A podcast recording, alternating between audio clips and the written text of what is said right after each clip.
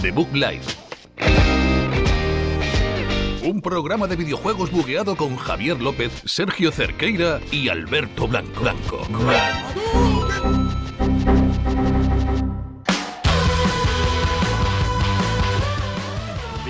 Un programa más aquí de Book Life en Exita FM en directo eh, con Javier López al aparato, con Sergio Cerqueira a mi derecha. Hola Buenas noches, Sergio, ¿qué buenas tal? noches, buenas noches, Javier, muy bien, muy bien. ¿Tú qué tal?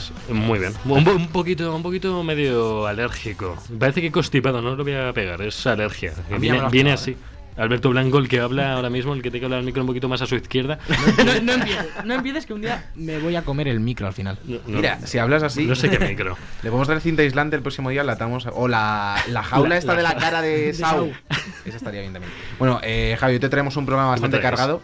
Tenemos bastantes noticias de Resident Evil 2 que sale ya, sale en unas horas, ya lo tenemos, ya está, ya está descargado. Ya está en ello. Yo lo tengo ya. Y, Y también nos traemos también las últimas novedades respecto a más juegos, Alberto. Gracias por dejarme hablar con Anthem, eh, noticias de From Software, ojo que puede haber ahí un remake en Esto es para camino, podría Ah. serlo. Y también juegazo de Dragon Ball, ese RPG que confirmaron la semana pasada Sí, sí. y que habrá que ver en qué consiste. Bueno, ya no hay que hacer las noticias, porque ya las has dicho todas. Perfecto, pues Podemos pasar directamente a la entrevista que vamos a tener hoy, que estamos bastante emocionados porque vamos a tener a dos de los chicos de Viretrux para hablar de su juego 12-14, juego de terror del que vais a saber más en unos pocos minutos. Pues nos dejamos esperando y comenzamos ya con el episodio 17 de la cuarta temporada de The Bug Live.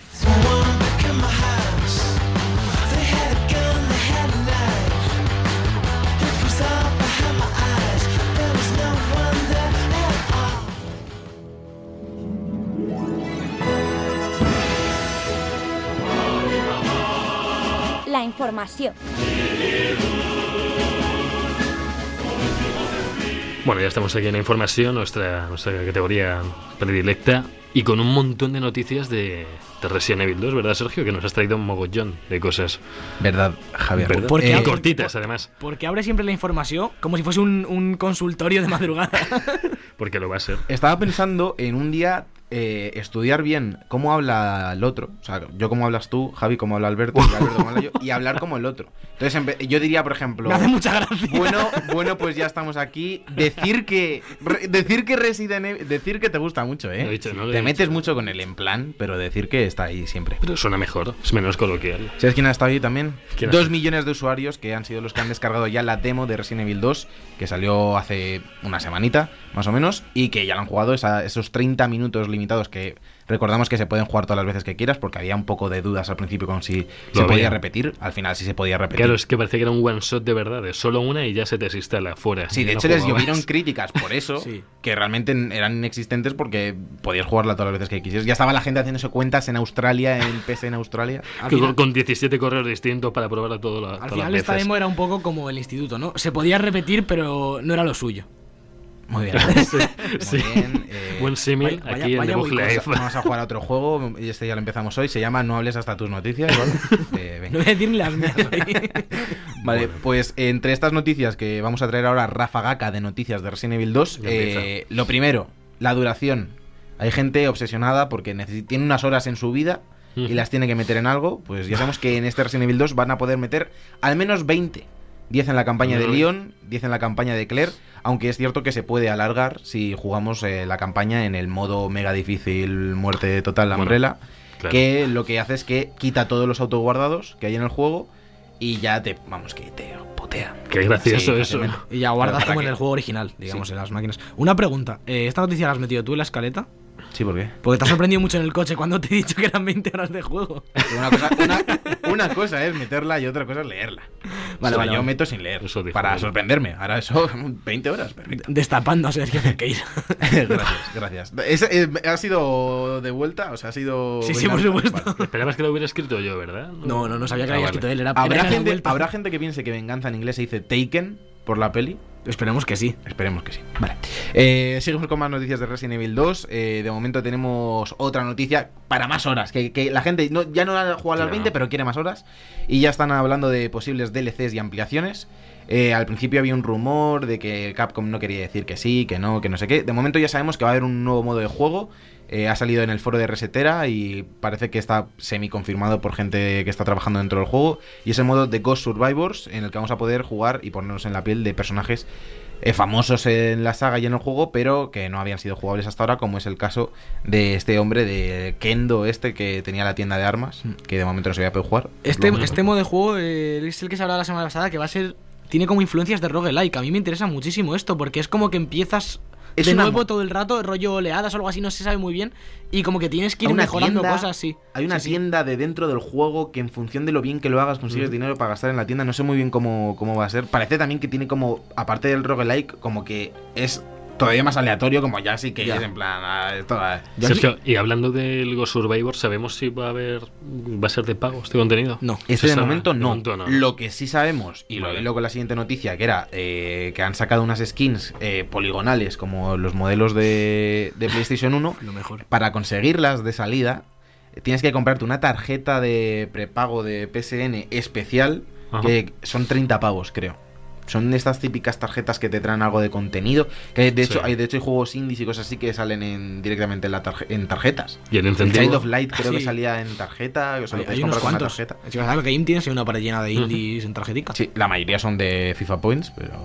Y el, y el incentivo de este es eh, eso. Estas skins. de- Aunque ya. también en Resetera se comenta, se especula que las skins van a estar gratuitas a partir del próximo 22 de marzo. Bueno, Así que habrá- está bien que se hable contenidos gratuitos y no estos ya de pago antes de salir el juego, que nos parece que encanta ya ir hablando de lo que no ha salido. y También te digo que, que Resident Evil 2, como tal, no, no dan para mucho DLC. Al fin y al cabo, po- pueden hacerlo si quieren, pero Bueno. al ser un remake y tal, como que es una cosa más cerradita, ¿no? Supongo. A ver, lo, lo que. a- Mm. No da para mucho remake, pero por otro lado sí da. O sea, es un. es- o sea, es. Perdón, para mucho DLC. Es un remake, No pero sí, remake, que, sí que el que sea un remake te permite que puedan meter eh, pues líneas argumentales y personajes que no salían, como en este caso no sabemos si va a haber mucha historia en este, en este modo de juego o si realmente va a ser como un roguelike o como ese- eh, los modos mercenarios y eso que solía haber, que era para jugar con distintos personajes.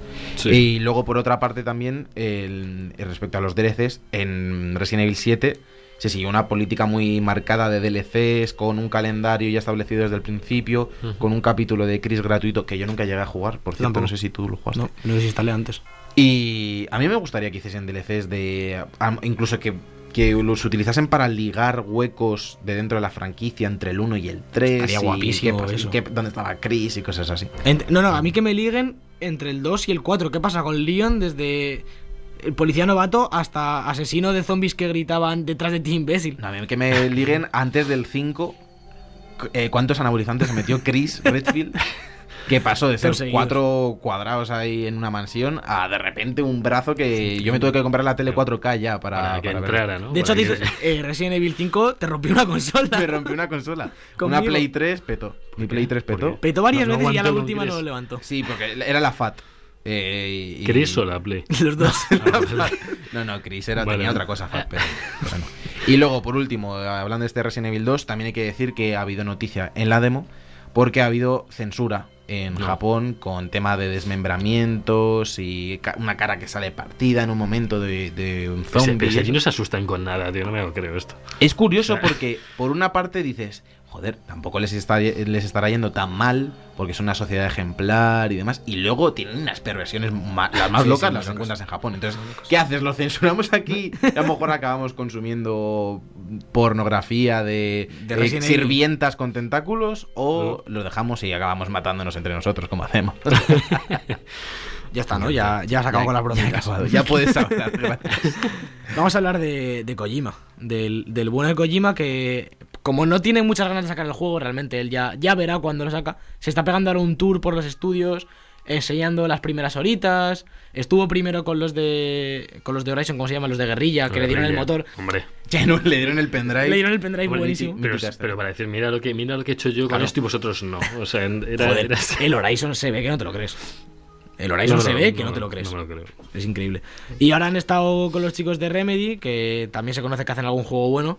Y dicen que Death Stranding se atreve a ir más allá. Estas son las declaraciones, aparte de que han estado hablando con, con el directivo, con Sam Blake, el directivo de, de Remedy. Es que son colegas. Son muy colegas, eso- justo eso te voy a decir, que estaba diciendo que es una inspiración, que se alegra mucho de compartir, de compartir experiencias y demás. Y que tienen muchas ganas de Death y que lo que, lo que han visto eso, se atreve a ir más allá. Yo os vuelvo a repetir la teoría de no hay juego. Hay trailers, hay, hay una novela gráfica seguramente por ahí. Vídeos. Mm, Pero no- yo creo que no va a haber que no va a haber juego en ningún momento y está pagando a los estudios Kojima para que para que lo para que lo oculten. Yo creo que con lo de Kojima estamos en el, en el valle ahora mismo. Antes de la tormenta. Sí, Sí, sí. ahora va a empezar, va, va a volver a hacerlo de salir como que se llamaba Joaquín y llevaba vendas en la cabeza. Eso se viene en breves ya. Se va a amputar algo o O sea, alguna mierda. se está acercando el tren del hype de nuevo. No, no, el tren del hype no ha parado. O sea, nació Bueno, hombre. Kojima y ya empezó un tren ahí de conspiraciones y eso. No ha parado. Pero digamos que está, está pasando por Extremadura ese tren está parado sin electricidad. Pero Kojima nació o lo hicieron. Ahí, ahí hay debate. Yo creo que lo hice. Yo creo que él es un clon. O sea, él es el Big Boss de alguien que le sacaron una costilla y le recrearon y cosas así. Death Stranding no sé, pero lo que parece que va a llegar pronto es Cyberpunk 2077 del que no había. Punk. Hoy estoy hoy no soy bilingüe. La casca, la casca. Eh, dicen que va a llegar muy pronto porque ha salido una noticia esta semana de que, de que el director de- del juego se ha, se ha pirado. Ido muy buena, se ha ido a Blizzard. Es este señor que se llama, eh, encuentro yo el nombre ahora mismo. Ahora no se hace, Ahora ahora no se ríe tanto, ¿eh? ¿Quién ha metido esta noticia? No, no, Yo, yo también. He encontrado el nombre hace dos minutos y me ha hecho mucha gracia porque tiene muchas tildes. Aquí está. Sebastián Stepien. ¿Tenéis abierta la noticia? Mirad el nombre, por favor. Y, er- y Stepien. recomiendo a todo el mundo que vaya a ver el nombre porque tiene tilde en la N, el Stepien, y como la C cedilla, pero en la E. Eh, noticia de LinkedIn, también te lo digo. Dice ¿eh? LinkedIn. Pero esto es que te gusta o que no, porque no me queda claro. No, no, me gusta mucho que, que- Ah. que en una palabra que parezca que está hecha con la letra Windings del Word, la- el apellido. En la que son jeroglíficos. Es que no, no es su culpa este, este nombre. Bueno, un tío. poco sí, ¿no? Bueno, es su apellido, es una familia de, de esta Claro, saga de la- nombre, tío. o sea, Al- alguien puso eso. ahí. Bueno, que se ha ido a, a Blizzard eh, y aquí hay dos temas. Uno, que este tío lleva en CD Projekt desde, desde que el mundo es mundo. Trabajó en The Witcher original, en The Witcher 3 y ahora ha sido director de Cyberpunk 2077. Ajá. Y se pira, lo que quiere decir que es posible que Cyberpunk ya esté más bien cerradito y listo para enviar. Que a mí me extraña porque hemos visto el gameplay ese que salió en la Gamescom, que era el mismo de E3 y todo eso, y se han vuelto a callar. Pero bueno, y luego por otro lado, que se va a Blizzard, que tampoco están pasando por su mejor etapa con todo el tema de Activision y demás. Bueno, han sacado ahora el Lego de Reinhardt y Diva. Eso- Eso, eso, eso- eso es un pico de. Eso ha subido las pero bueno, eh, sí. sobre todo me interesa lo de que lo de que Cyberpunk esté, esté casi. Que ojalá se verá. No, hoy. es, que es que no hemos visto tanto y a lo mejor se han querido guardar lo mejor para Bueno, que en ya salga E3, en breve. el E3 la gente jugó ya, ¿no? En el E3, la demo esa que vimos de hace, hace tiempo, de una hora, el E3 era jugable. Pero la gente, jugable. sí, la gente jugó. sí, sí, era jugable. ¿Era, ¿Era jugable o veían a alguien jugar? No, no era jugable, esa era jugable. A mí me gusta más ver a alguien jugar, que- Bueno, porque manquea, menos, os lo va a hacer guay. O sea, es un tío que lleva 200.000 horas jugando. ¿En, No. qué, ¿En qué juego fue el periodista este? ¿En el Crash? ¿Era en el remake? Que no, di- no daba pie con bola. No me acuerdo. Que le Pues- faltaba todo el rato a la ¿No o la noticia esa de un periodista que analizó un juego y lo puso a parir y se veía la- y luego como que sacaron el gameplay y como que el tío no sabía controlar los joysticks ni la cámara ni nada? Yo creo que era en el remake del Crash.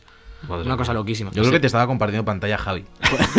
Yo- yo- joder. Y ya para acabar con mis noticias y que Javi entre con las noticias buenas, que siempre se las guarda para él. Siempre están para mí todas. Eh, una noticia que me ha hecho bastante ilusión y es que Miyazaki desde From Software ha hablado de un posible remake de Demon Souls cuando es el titular guay, pero luego se, se pone a contar que tiene ganas de hacerlo, pero no porque no le gusta pensar en sus trabajos pasados y demás. Se, se tira como un rato diciendo movidas así para como para evitar la pregunta y luego ya Sí. acaba hablando de que de que podría estar guay rehacerlo, pero habría que encontrar un equipo que estuviese a la altura de, de esta remasterización. Claro. Que, hombre, al final Decir- no lo haría el equipo principal de From Software. Decir que Demon Souls solo salió en Play 3. En Play 3. Y otra es que Mm. tendrían que conseguir que Sony eh, accediese a esto porque el juego este es exclusivo de, de Sony, es como Bloodborne, digamos. Entonces Sí. también habría que meterse por ahí con Sony. Pero bueno, veremos. Eh, recordar que este año, si todo va bien, deberíamos tener en algún momento noticias de Bloodborne 2, seguramente, ¿no? Porque ya sale ahora en O marzo. de otra cosa, porque esto es- sale ya, Sí, Sekiro. Sekiro sale en marzo, que va a ser lo mejor del año, eh, objetivamente hablando. Y La- luego va a pasar otra cosa de From Software. La gente está muy hypeada con. Sí. Sí. No, Yo el otro día no estuve sé, viendo... sí, acabamos el programa. Eh, por, Sí, por- otra ¿por qué no? Que yo estuve el otro día viendo gameplays de, de los bosses del Sekiro y uff, es que mola mucho ese juego, ¿eh? Mm, Tengo muchísimas ganas. Juego, jugará dos horas. Jugará. Joder, Eh, no, no, no, ahora- no te metas con Abrimos este melón. No, no. Abrimos este melón que llevo A tres ver, juegos. Ábrelo, este ábrelo. A mí me- yo estoy orgulloso de ti. Tres juegos en enero, ¿eh? No hemos acabado el mes. Y el hilo de Twitter está, está mi nombre. Pero ¿eh? luego se, luego se desinfla. Luego Luego empieza, sí, luego se empieza a bajar. No, no, el, problema ahora es que salen 10 juegos seguidos, me lo voy a comprar todos y, y luego dime tú. Tiene el The Division, el Anthem, todos de pocas horas. El metro, que también me lo quiero comprar. El mismo día. ¿El metro? Nos vamos a quedar aquí callados. Es que, llevo una hora. Mira, voy a destapar ya, el melón. llevo una hora intentando que des una noticia y Ah, cada me vez que. me querías dar Hombre. ¿Cuántos, no no me cuántos- melones vas a destapar hoy? Bueno, pues para melón, pa- pa- para melón el que no nos han dado Sergio este, este fin de semana, que hemos estado esperando melones como camiones del Jump Force y, y no, es que es la alergia. Me mandó una pastilla antes, ¿vale? Y no sé qué era. Eh, Jump Force promete una nueva beta, pero promete una nueva beta porque la anterior ha sido desastrosa. Eh, Alberto defiende que la caída de servidores un fin de semana entero es normal en un juego que va a salir en un mes.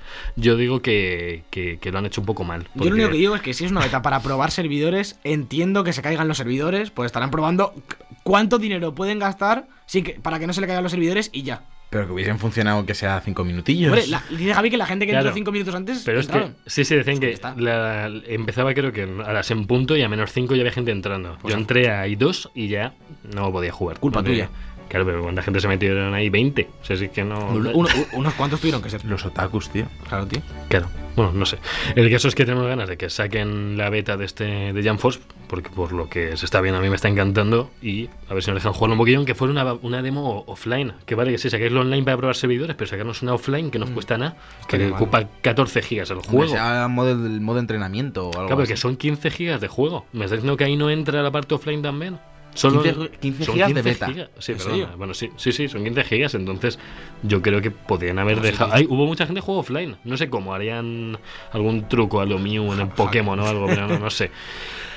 Y, y luego otros grandes lanzamientos que todavía no van a llegar, pero están ya a punto, es eh, PlayStation Now, la plataforma que sacó ya hace tiempo Sony, que salió solo en territorio en Estados Unidos, salió en Japón, Luego salió Y en Inglaterra, Alemania, Francia, países. Italia. pero creo. más tarde, un poquito más tarde. Y aquí, supone que también por la conexión, quizás al verme, estu- bueno, estuve hablando con Jorge, que hoy nos está viendo aquí detrás del cristal, me, me estuvo comentando ese hombre de ahí.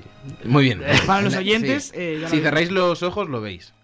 Está delante de mí. Bueno, que me decía así a grandes rasgos que aquí en España no hemos tenido una, una red preparada para una conexión, eh, para conexión que iba a requerir PlayStation Now y que por eso hasta ahora no han decidido meterlo en España. Esto es O- mentira absoluta. Luego, yo, yo creo que luego, luego, No, decir, no, no digo que lo que te cuenta tu amigo es mentira, digo que esto es Porque una está aquí, Sony, porque que está aquí, te va a pegar te está mirando mal, de Me está hecho. mirando que me va a partir la cabeza de aquí. No salgo hoy. Eh, pero que lo que yo iba a decir es que es como lo del Assassin's este que era en Steam, Sí. que luego cuando ya lo han hecho dicen, no, si esto con, con medio mega ya tiraba. y es como... Entonces. ¿cuál es tu opinión entonces? ¿Qué, No, qué no. mentira dices? Eh, bueno, que no han querido traerlo a Europa, pero no se ha dado la gana y ahora ya por fin eh, decir que hay un porrón de juegos, yo lo estoy mirando otro día y dicen que más de 600, yo me lo creo, de Play 2, Play 3 y Play 4. Lo de Play 2, obviando porque yo estaba muy ilusionado y casi no hay. Eso ya, primer, melo- primer melón que destapo en estas noticias. ¿No te ha gustado este melón? Eh, no. Y decir que esto es todo vía streaming, que no es... No, eh, ¿cómo los de Play no? 2 y Play 4 te los puedes bajar en local, los de Play 3 no. Puedes, pero puedes jugar todo en streaming. Puedes, puedes jugar todo vía streaming en ordenador y en Play 4 y los de Play 2 y de Play 4 te los puedes bajar, obviamente en la Play, no en el ordenador. Pero te no, puedes el ordenador no, Alberto. Pero joder, eh, que es- esto es un poco. Ahora que están con todos los servicios, por fin se mete Sony ya más a muerte. Y lo de tener una pequeña librería ahí de Play 4, que hay unos cuantos juegos chulos. Eh, para Así para bajártelos pa- para un mes hay 15 euros y jugarte un par de clásicos de. Tienes el Bloodborne, tienes el Last of Us y demás, que está Y te bien, estás ¿eh? olvidando de que no solo llega a España. Llega a Italia, a Portugal y a Dinamarca. ¿Te piensas tú que solo jugamos Ah, aquí? y a Finlandia y a Suecia. Bueno, pero eso, es- eso es después. Ya eso después. A mí me sorprende que haya llegado tan tarde a España. Porque España siempre ha sido núcleo Sonyer a muerte. Sí, eso Sí, pero si la conexión, aunque Alberto diga que no tenía que nada que ver, tuvo que ver un poco, quizás. Aunque sea, aunque sea que lo juegue No, no, la no. élite de, la conexión. no me creo que haya, que haya mejor conexión. En plan, tanta diferencia entre la conexión de Inglaterra con la nuestra. A ese nivel. Para, para, para no traerlo. A lo mejor se quieren. O sea, a lo mejor lo de los Brexit es por la conexión. ¿Lo si de? quieren lo del Brexit. Si quieren ir para que darnos internet. Yo no voy a estar en el mismo sitio que estos muertos de hambre sin el PS Now. Eso es verdad. Y decir aquí también que se puede, os podéis registrar en la beta de PlayStation Now con vuestro ID de PlayStation, os pueden avisar para que seáis los afortunados en, en- en probar un poquito este servicio, sin pagar de momento. Muy bien. Nosotros ya estamos apuntados. Sí, Entiendo los, los, tres, ¿no? sí, sí, claro. Sí. Yo Ah, con dos gamer tag, por si acaso. O sea, no gamer tag. de uno, uno- uno que no es tuyo, mira, uno que no tienes. Has apuntado a un colega tuyo. Tengo uno que se llama God of Chos por ahí. God of Chos. God of Chos. Sí. ¿Y eso Chos? ¿Qué Me es, me qué Chos? iba a poner que- Chaos, eh, Ah, pero me, equivoqué. y, God y Y, juegas, me, me estás diciendo que juegas con The Dark Hunter 13 pudiendo jugar con God of Chos. God of Chos. Eh, eh, eh, error Me garrafal. avergüenzo un poco de él. Error garrafal. Sigue, sigue, sigue. Y luego, una, bueno, esto es de casi última hora. Sabemos que es que Activision eh, va a ser demandada por romper la relación con Bungie tan precipitadamente. No sé si os habéis enterado. lo del Destiny. No voy, a decir, no voy a decir la palabra que nadie me deja decir, porque esto es un país libre, pero no, no Es- lo voy a decir. Esta es un poco típica de que demandan a Activision, Activision paga un par de acuerdos y a tomar por saco, ¿no? A ver, el caso es que pone aquí en la demanda presentada por Rosenlau Film, Firm, mm, de la que se ha hecho el, co- el portal, bueno, son un montón de siglas. No, no, ¿no? no, lo voy a decir WCCF Tech. Tecnología. Tech, Sí. Tech. Que han dicho que hicieron declaraciones falsas o engañosas y no relevaron que la terminación de la asociación entre Activision y Bungie eran inminentes, otorgándole los derechos de publicación completos y responsabilidades de la franquicia Destiny a Bungie, como que no estaban enterados de que iba a pasar esto. Y de repente los accionistas que han metido pasta han dicho, oye, Hombre, es que han, y- ba- han bajado las acciones, lo que decíamos el otro día, bajaron bastante las acciones eh, en Claro, esos días. decían que se van a recuperar con sí, te- tienen ahí al Lego de el Lego de Overwatch y tal, pero pero eso no eso no soluciona todo, entonces pues pues bueno. Ya, está- ya están volviendo a subir las acciones de, de Activision. Po- Se, se pegaron un golpazo aquí. ¿Dónde es lo que dónde diciendo por el? Lego, tío. Claro. Es el Lego. Es que no escucha, Es que tío. la clave Estamos es, a- no, estamos- está, está- no sé qué está haciendo. ¿Qué está haciendo? Mira, mira las acciones de Activision. Alberto, si pone antes que pajearte, mira esto, no, no le pinches, por favor. Pon- pon- Pone skip, pone en la esquina. Y ya la última. Que esa no es tu vecina, Alberto. Bueno, la última noticia ya es eh, sobre el RPG de Dragon Ball, que dicen que va a mostrar un mundo nuevo y nostálgico. A ver, si es nuevo, no puede ser nostálgico, porque será antiguo y nostálgico. A ver, es nuevo porque lo crean ahora, pero nostálgico porque está basado en los 90 de Dragon Ball, los que Claro, claro, claro, pero bueno, que, que lo presentaron en, hace muy poco y que bueno, se supone que nos va a encantar. Perfecto, Javi, pues eh, esto es rigor periodístico. Es, hombre, es que no hay mucha información, ¿no? Yo no me invento las noticias, Sergio. Yo aquí el rigor periodístico es sobre lo que hay. No hay nada, pues nada. Se supone que este Pues- fin de semana eh, se van a saber más cosas, 25 y 26 de enero.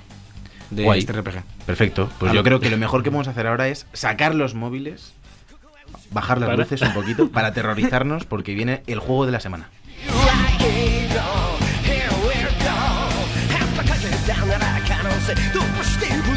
Cada semana en YouTube, el mejor contenido del programa. Como el segundo disco de los DVDs, pero mal.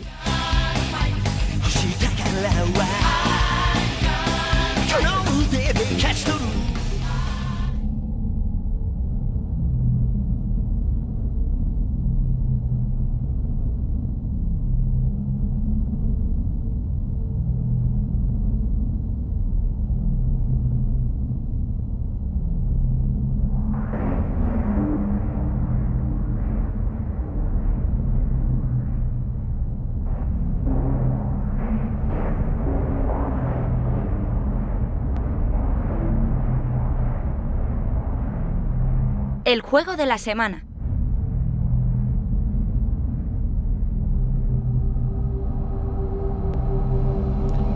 Bueno, con esta, con esta ambientación, con esta mm, música un poco tenebrosa, un poco de, de terror, eh, traemos el juego de la semana.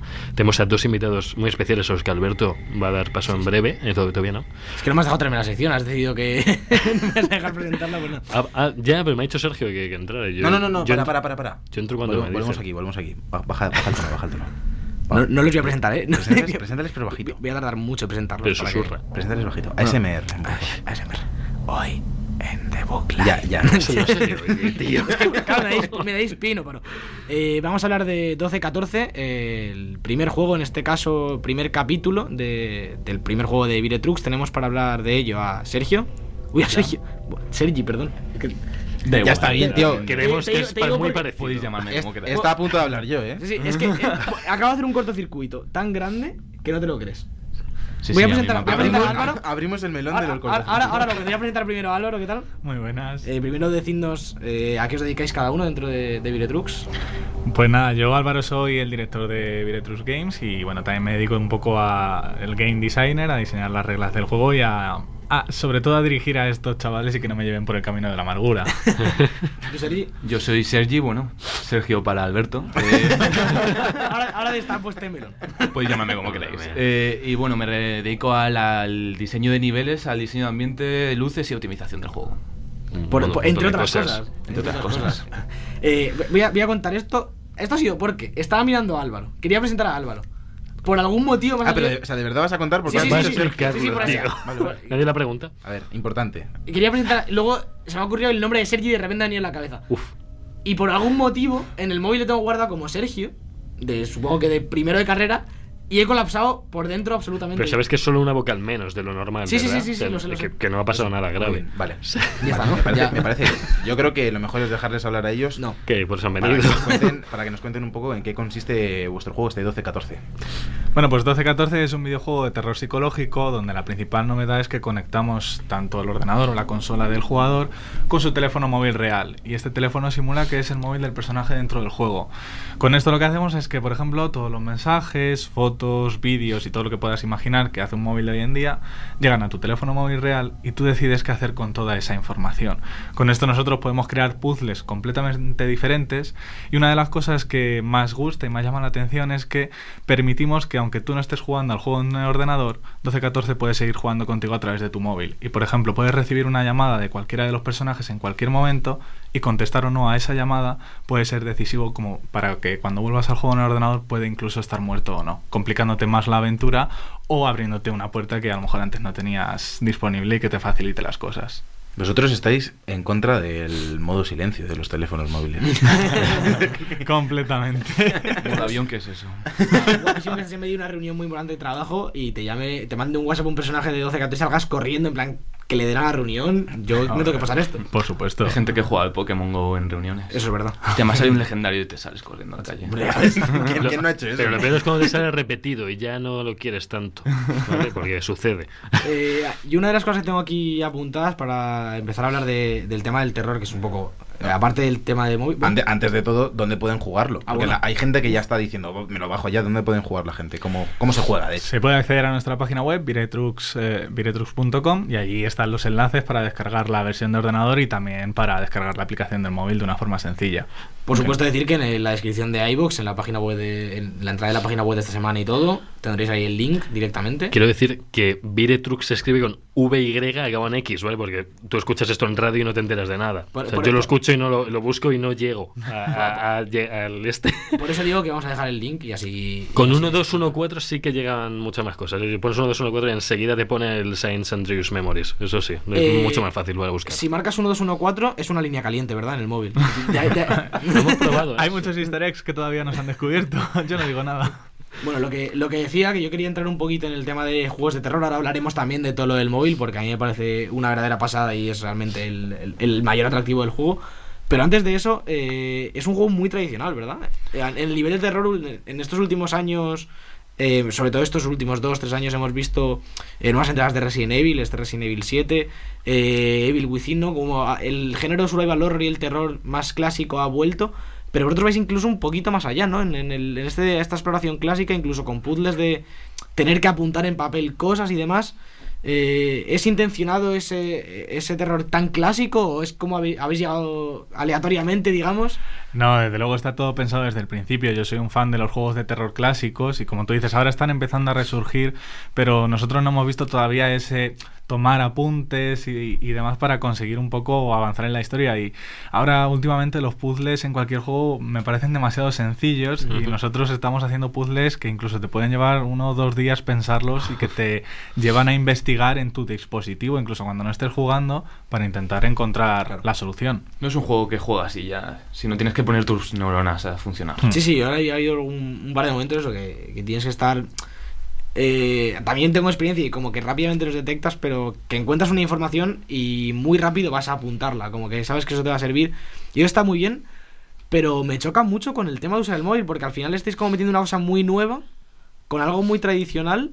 No, no pensáis en ningún momento como todo este tema de apuntar cosas o de, o de guardar información, hacerlo también a través de la aplicación de móvil o algo así. ¿o? Eso está pensado. Lo, eh, lo que está la gente, lo que puede disfrutar ahora es una beta, una primera demostración, por así decirlo. Y en el juego final hay muchísimas más cosas que están pensadas para desarrollarlas, implementarlas. Y entre ellas está el poder tomar la nota dentro de tu dispositivo y verla a lo largo del juego. Yo, yo tengo una pregunta. A mí es que me encanta el multijugador. Es- es- soy muy fan del multi. ¿Tiene sentido jugar el juego con alguien al lado con el que pensar por dónde ir, por dónde notar? O sea, ¿te, te puede hacer falta el hablar con otra persona? Decir, "Joder, yo pienso esto, pero el otro me está diciendo, como una especie de mini escape room dentro del videojuego. Es que me da esa sensación de que al final. Javi Pues- le da mucho miedo también los juegos de miedo, entonces Sí. siempre Sí. prefiere jugarlos acompañados también. Sí. Puede ser que, o sea, el juego no se limita solo al escenario, Hmm. sino también se expande al móvil. Así que es posible que haya pistas dentro del móvil que no las encuentres tú y la puedas encontrar en... O sea, otra persona la puede encontrar por ti. Creo que, que uno lo mejor un poco más metido en, en esa parte y que el otro esté diciendo, mira, me acaba de llegar esto, te- justo lo otro, el personaje va hablando lo que va viendo y yo es que eh, justo lo jugué acompañado, entonces vi que tenía sen- sentido, que no, Sí. no sé. De hecho, ya ha habido gente que ha jugado acompañados con sus parejas y demás. Y, Ujú. y la verdad es que tiene potencial que tú dices, porque uno se dedica más al teléfono y otro al Sí. ordenador. Y es una buena dualidad, porque lo que no ve uno lo ve el otro y viceversa. Justo, justo eso. Cabe decir que, bueno, es una demostración, beta lo llamamos nosotros, pero realmente es un juego completo de cuatro horas aproximadamente. Sí, eh, es un bueno, juego bastante eh, extenso sí, sí, para sí. ser gratuito. No hemos introducido Sí. esa parte, eh, la hemos un poco presentado, pero sí, lo hemos estado jugando esta semana. eh, Sergio y yo lo hemos jugado entero, ¿no? Sí. Eh, y sí, sí, eh, es que era muy claro en la web que primer capítulo, eh, a partir de aquí vamos a continuar. eh, obviamente, eso es un estudio que está empezando y hay que encontrar financiación, todo esto- estos trámites que siempre hablamos de los videojuegos. Pero aun siendo este tipo de prueba de concepto eh, para accionistas y demás, es, un, es unas 3-4 horas de juego. Está muy bien cerrado en prácticamente todos los aspectos. eh, todos los aspectos. Sí que es verdad que en algún momento eh, hay cosas que dices, lo mejoraría, pero obviamente, producto en desarrollo. Pero no, no vayáis pensando, esto es una demo que me hago en 15 minutos o en media hora, porque hay que echarle un rato y, y mola ponerse como si en la mentalidad de que estoy jugando un juego de terror y Realmente, para adelante. eh, lo, lo mejor que yo le veo a, a esta demostración, esta primera toma de contacto, es que es- se, o sea, se siente como una experiencia cerrada. O sea, esto em, es una historia que empieza, tiene su desarrollo y su fin. No te da la sensación de, bueno, esto está a medias y lo han pasado aquí por encima y me dejan aquí para que vea que se puede usar el móvil. Que creo que es lo- el- Sí. uno de los puntos fuertes, sobre todo para llamar a la gente, porque la idea es muy potente, pero el lo que le lleve a, a alguien a descargarse el juego, descargarse la aplicación, sentarse en casa decir, bueno, porque además hay que requiere una preparación, no es un juego de enciende y me pongo a jugar, sino que saca el móvil, prepara el sonido, o sea, ten todo listo y ya luego empiezas a, a jugar. Y creo que, que realmente eso es lo que llama la atención, que es que el vivirlo de primera mano es mucho mejor que el que te cuenten que te pueden llamar al móvil o llegar mensajes a la- mientras estás jugando. Sí, por además yo creo que es un juego que eh, depende de cómo lo cuentes, puede ganar mucho o perder mucho, porque cuando cuentas el tema de la aplicación de móvil es un bombazo, pero obviamente si hablas del tema de survival horror, como que llama poco- puede llamar poco la atención y una vez que lo juegas, realmente sí que es algo innovador dentro del género y, y joder, yo quería hablar un poquito de la aplicación de móvil ahora, ya que estamos, eh, no, perdamos, no perdamos este tren. ¿De dónde viene esta idea? Eso para empezar. Eh, contad bien de qué va el tema y, y de dónde viene, porque no es fácil de, de llegar a esto, yo creo, en un desarrollo. Pues sinceramente cuando me puse a pensar sobre ello, yo soy muy fan del género de terror y al final veía que todo se acababa repitiendo en unos y otros. Un personaje que te persigue, alguien que te quiere matar, el típico puzzle de colócame las agujas del reloj para una determinada hora. Más o menos eh, estábamos en una época en la que todo se asemejaba, todos se asemejaban entre ellos. Siempre había alguno que destacaba con algo diferente y demás.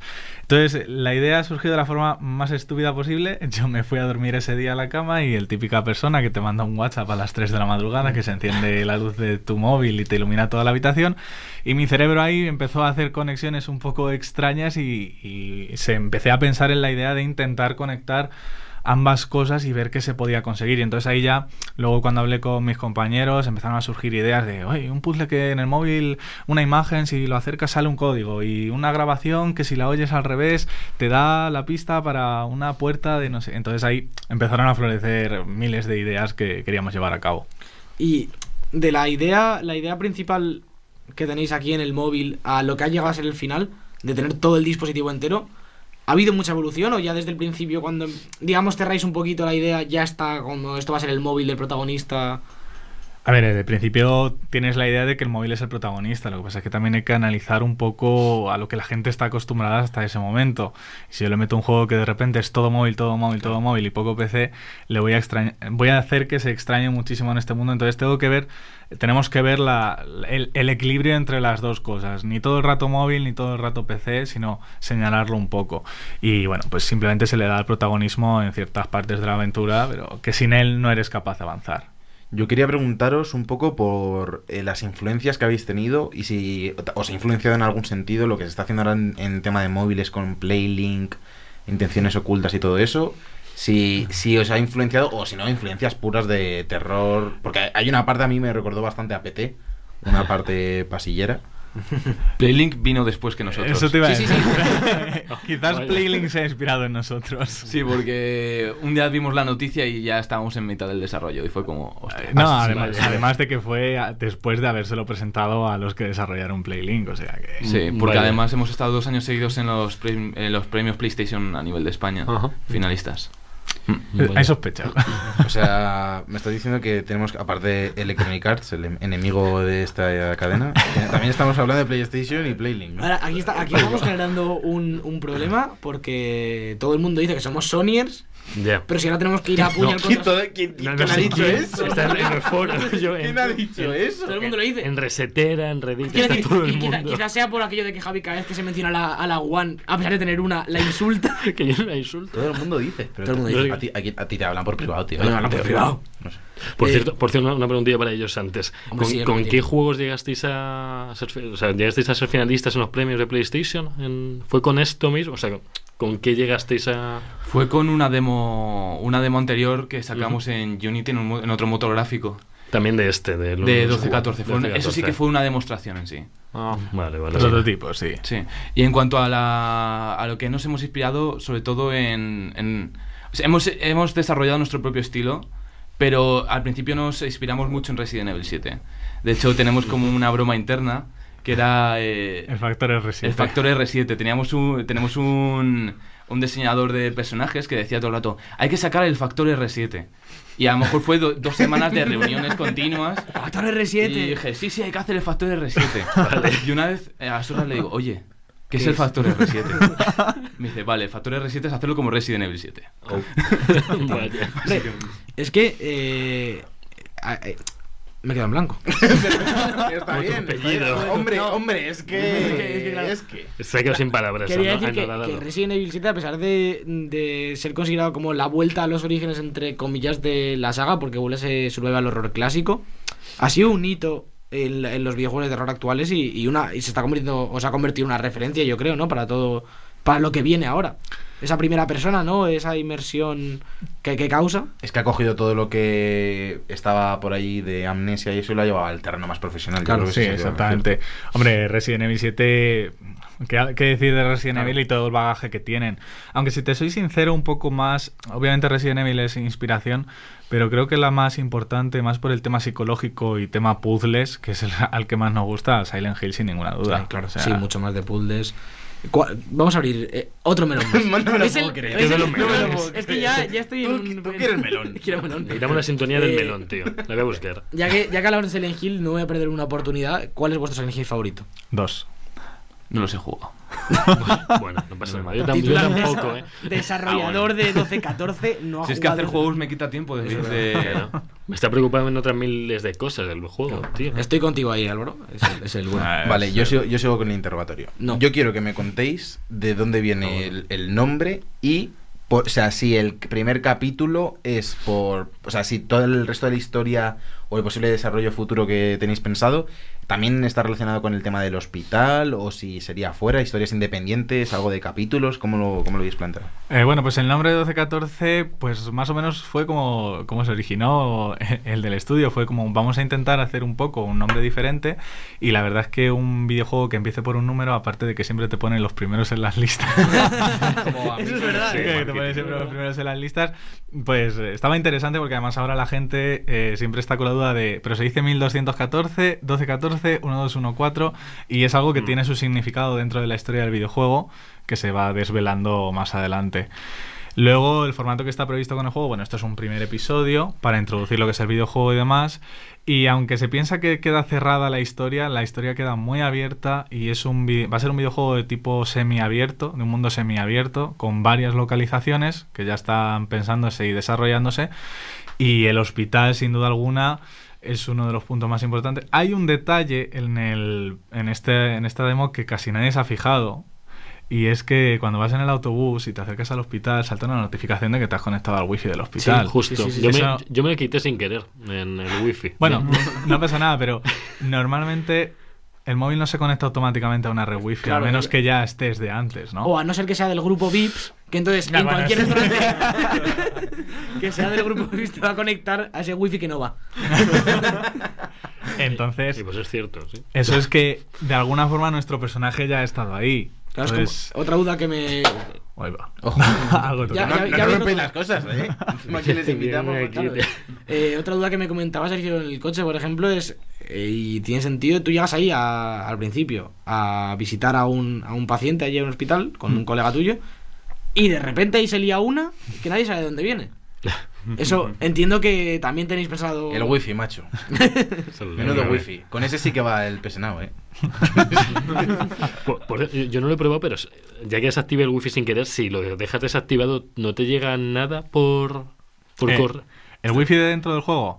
Claro, o sea, el del hospital el No, que no, te- no, no va. estaría- Claro, digo. es que un te- detalle, es un vale, Estaría vale, vale. tan guapo que si desactivas el wifi en ese momento no puedes avanzar. Es un walking simulator, pero Sí, no sí, sí, hospital. creo que sí, de Pero verdad. yo, no, en plan de que en vez de pasar todo lo que pasa en la demo, todo el Claro. desarrollo, visites al paciente, Y te vas. un beso, oye, eh, mejorate tal, te subes al autobús de vuelta y para casa. Y, y es un otome. En plan, de repente es un, otra jue- un simulador de citas o algo. Hay muchas cosas, hay muchas cosas que descubrir y bueno, yo te invito a que eso lo pienses para cuando salga al final a ver qué pasa. Eh, bueno, ya que estamos hablando de- del proyecto final, ¿de qué podéis contar de lo que viene después? Eh, ¿De cuándo pensáis que va a venir? Un poquito, un teaser, ¿no? Dejándonos aquí. eh, Venga, Sergi, ¿Algo? te dejo a ti.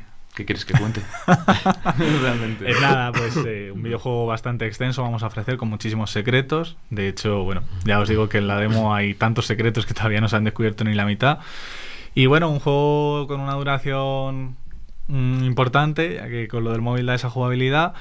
Y nada, que todo lo que podáis pensar de esta demostración tenéis que darle mil vueltas para saber dónde va luego. Ahora que has, que has mencionado el móvil, se nos ha olvidado decir que nosotros llamamos a este juego como una realidad virtual sin gafas de realidad virtual. Bueno, claro, sí, porque a- al simularte el, el- el teléfono en tu propio teléfono, valga la Claro. redundancia, Como realidad mixta. te está, te está metiendo dentro del juego, que es un poco lo que, es, lo que significa realidad virtual, no es ponerte un casco, es estar dentro de un juego. Sí, ya se consiga con un casco o con un teléfono móvil simulando que tú eres el personaje, sí que es verdad que... Rea- realmente te crea una sensación de inmersión increíble. Sí, sí, sí. Porque voy a contar una anécdota. Yo como diseñador de escenarios eh, sé todo el escenario, sé todo lo que pasa. Pero claro, hay- a lo mejor hay veces que alguien del equipo mete cosas sin avisar y crea situaciones como cuando estaba una vez eh, testeando el juego. eh, hay unos conductos donde empiezas a escuchar sonidos, cosas raras, y de repente en el móvil suena un... Y me acojoné. Y empecé a gritar y puse por el grupo de WhatsApp, ¿quién ha sido el cabrón que ha puesto esto? O sea, realmente estás tan inmerso en el juego como si fueran unas gafas de realidad virtual.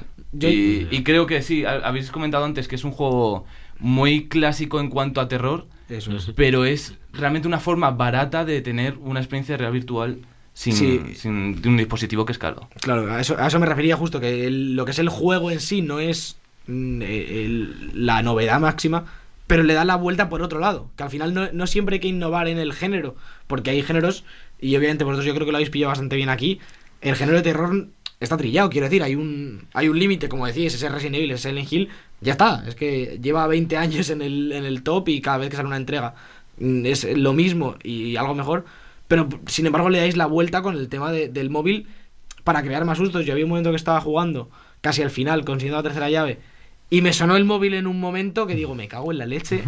Ahora no, mamá.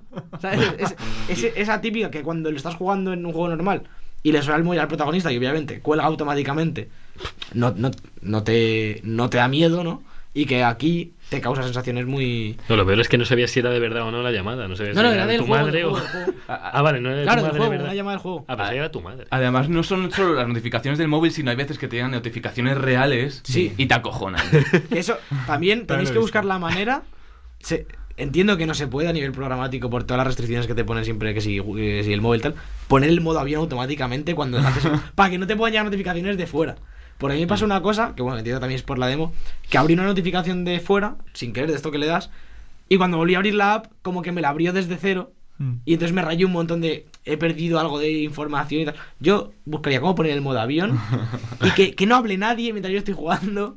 Porque la verdad sí que, sí que es muy inmersivo. Que os iba a preguntar, hablando, nos hemos desviado un poquito del futuro del juego. Por un lado, nos daréis clave, entiendo. Guiño, guiño. Por supuesto, habéis venido para esto, Claro, chicos. claro, yo, yo aquí vengo a. Si no, no salís, a- que a con esa pesca, puerta- pesca- pesca de arrastre. Por la puerta no se sale. sí, No, claro. eh, quería hablar un poco de el plan que tenéis, aunque sé que a estas alturas es un poco difícil, pero a nivel plataformas, ¿qué sería lo ideal? ¿Solo PC o queréis ir a, Wii U. a plataformas?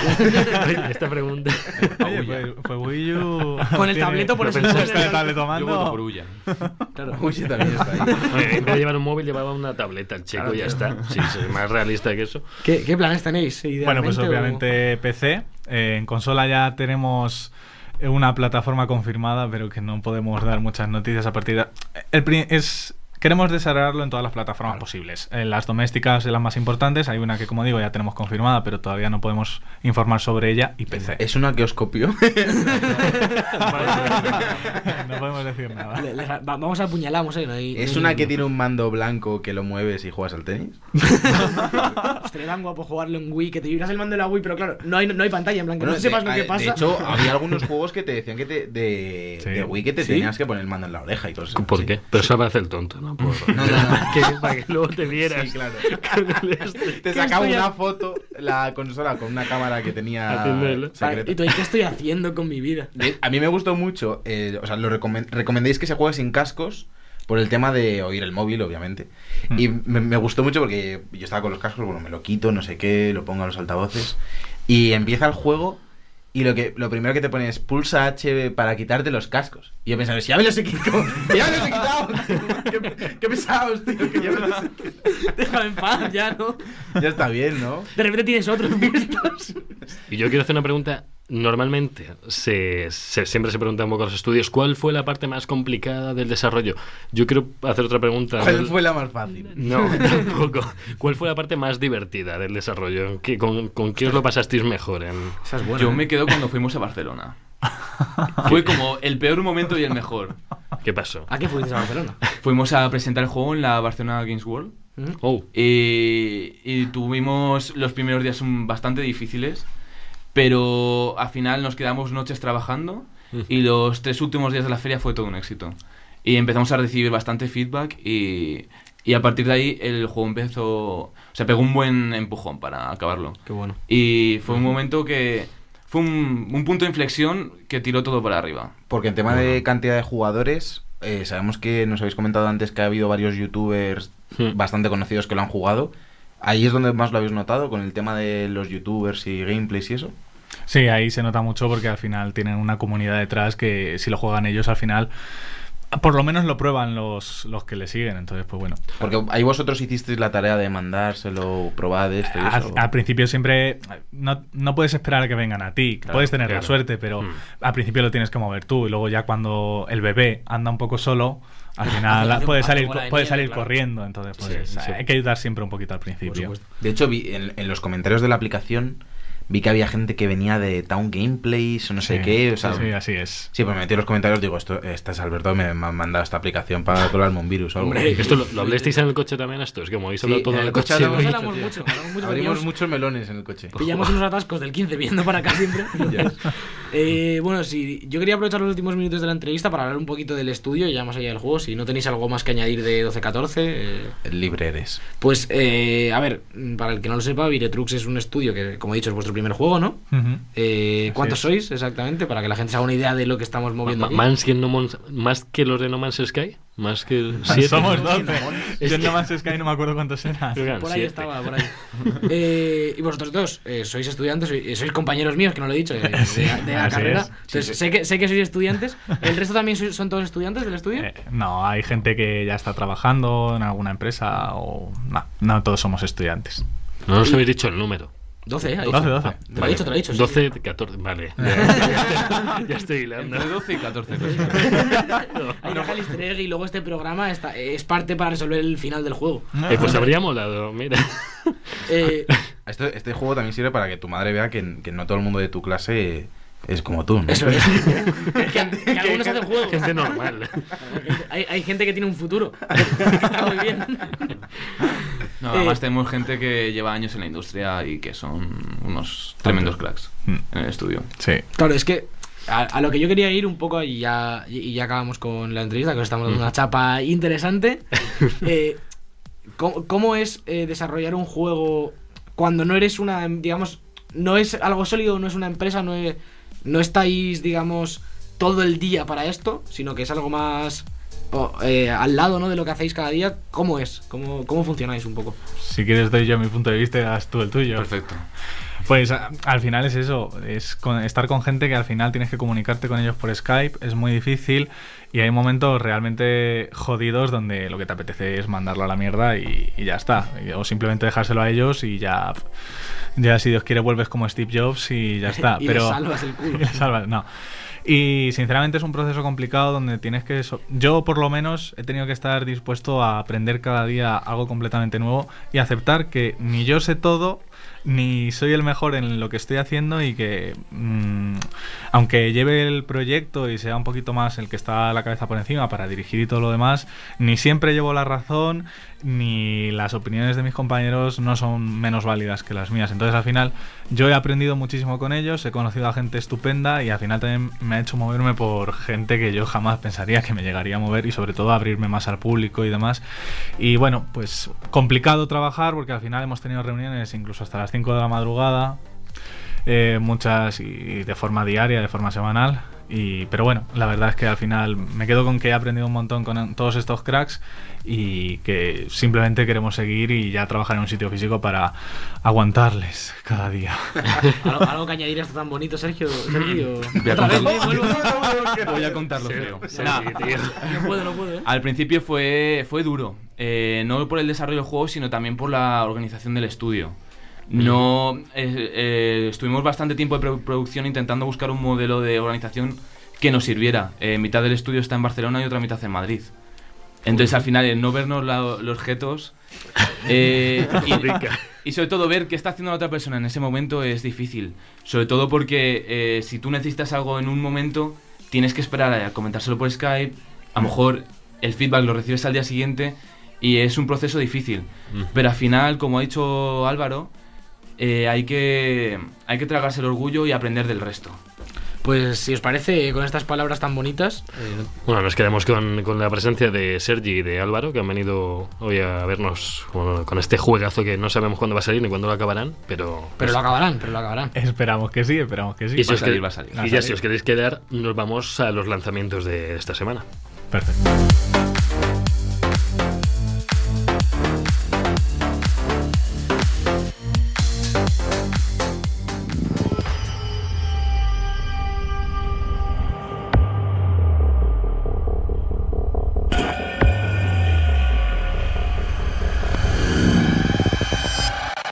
Los jueguicos.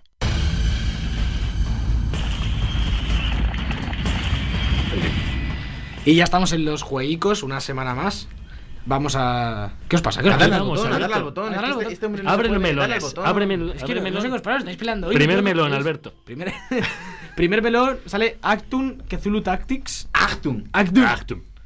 Para PC. Así, pues ya, ya Eh, lo tenéis. eh, perdona, Pa- para Switch. Para- Pero este nombre lo ha puesto Para, mala para aposta, Sergio, Sergio. para Sergio. Te ha puesto el nombre mala aposta. Achtung. Porque es ra- No, no. Cthulhu Tactics. Cthulhu. Cthulhu. Pues que Tío, rarísimo. Cthulhu, Es así, es No, no, no hagáis esto, chicos. Sergi y Albert, no Con pongáis Cthulhu. nombres así porque al final luego no. 12-14 mejor, Mejor que... meter un número que luego te acuerdas. empieza por A, empieza por Actun, A. claro, está bien. Es un juego así como rollo de estrategia, XCOM tal, rol. bah.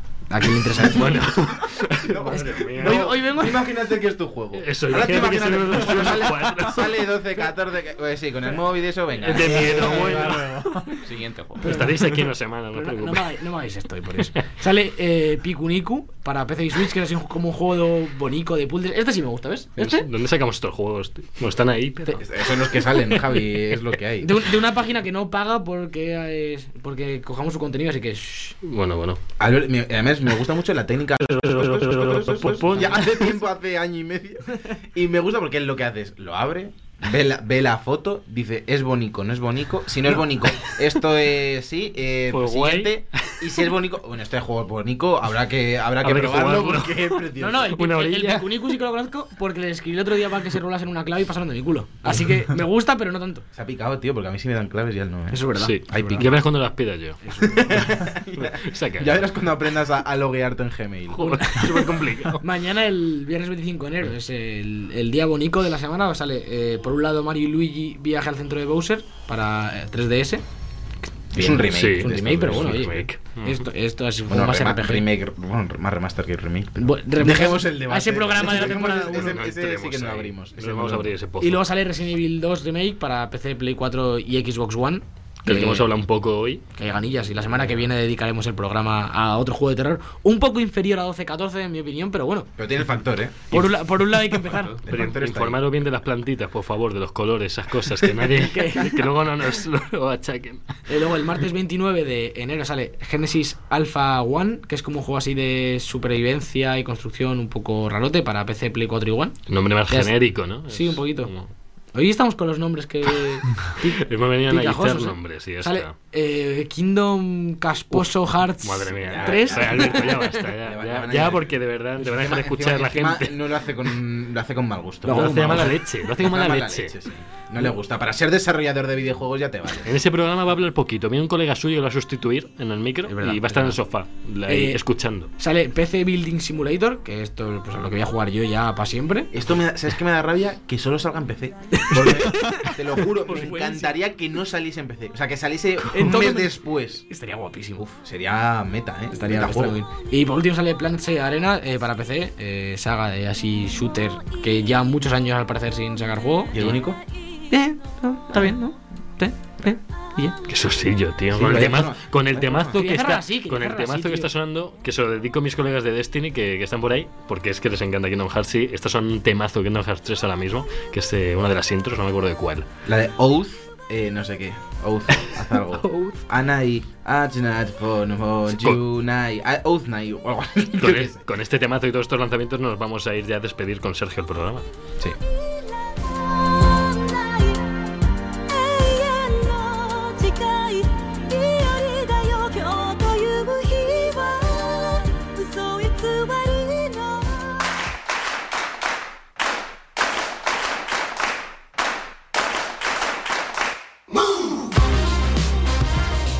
Bueno, y hasta aquí este episodio 17 de The Book Podcast, de The Book Live también, de los creadores de Sergio Llega, The Book Podcast. Eh, Javi, muchas gracias por haber venido y buenas Bueno, noches. me ha encantado la entrevista que hemos hecho hoy, porque está mal decirlo, pero ha estado muy interesante. Sí, está, está feo decirlo que Está mal decir que te ha gustado el programa, ¿sabes?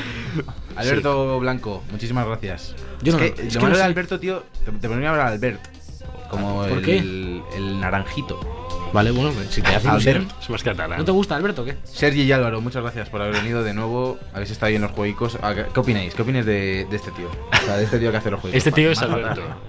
No sabemos quién es. Os pillo, la, os pillo en la graduación y os mato, ¿eh? No lo esperabais, no lo esperabais en, no lo esperabais en persona, sí, ¿verdad? O sea, Pero si- no- pero si, si no son de mi clase. por eso nunca lo hemos visto. Bueno, si te soy sincero, yo he empezado a conocerle más en este año en cuarto. Los anteriores. Hoy me cae- es una de las que Es que ha- sido el primer año que ha ido a clase. Este año me cae- Os recordamos a todos que nos podéis escuchar en Spotify, en iVoox, en Google Podcast, en iTunes, donde os dé la gana, pero escuchadnos por favor, eso está bien. Y que nos podéis seguir en todas las redes sociales, en Twitter, en Facebook, en Venga, Instagram. otra- otra lista. En todos lados. Dios Con arroba podcast de book, arroba de book podcast, vosotros ya buscáis de book y salimos fijo. De hecho, estamos Sí. haciendo, que no lo hemos dicho, en Instagram unos vídeos con nuestras Buenísimos. habitaciones, Pedazo, canela habita- fina. pedazo de habitaciones. Os doy dos instrucciones, que sea un vídeo que dure menos de un minuto, no Es solo es cumplís una. Es imposible que dure menos de un minuto. Pruébalo. Yo lo intenté y no pude. Lo intentaré esta semana. Chicos, nos vemos la semana que viene con más debug. ¡Hasta luego!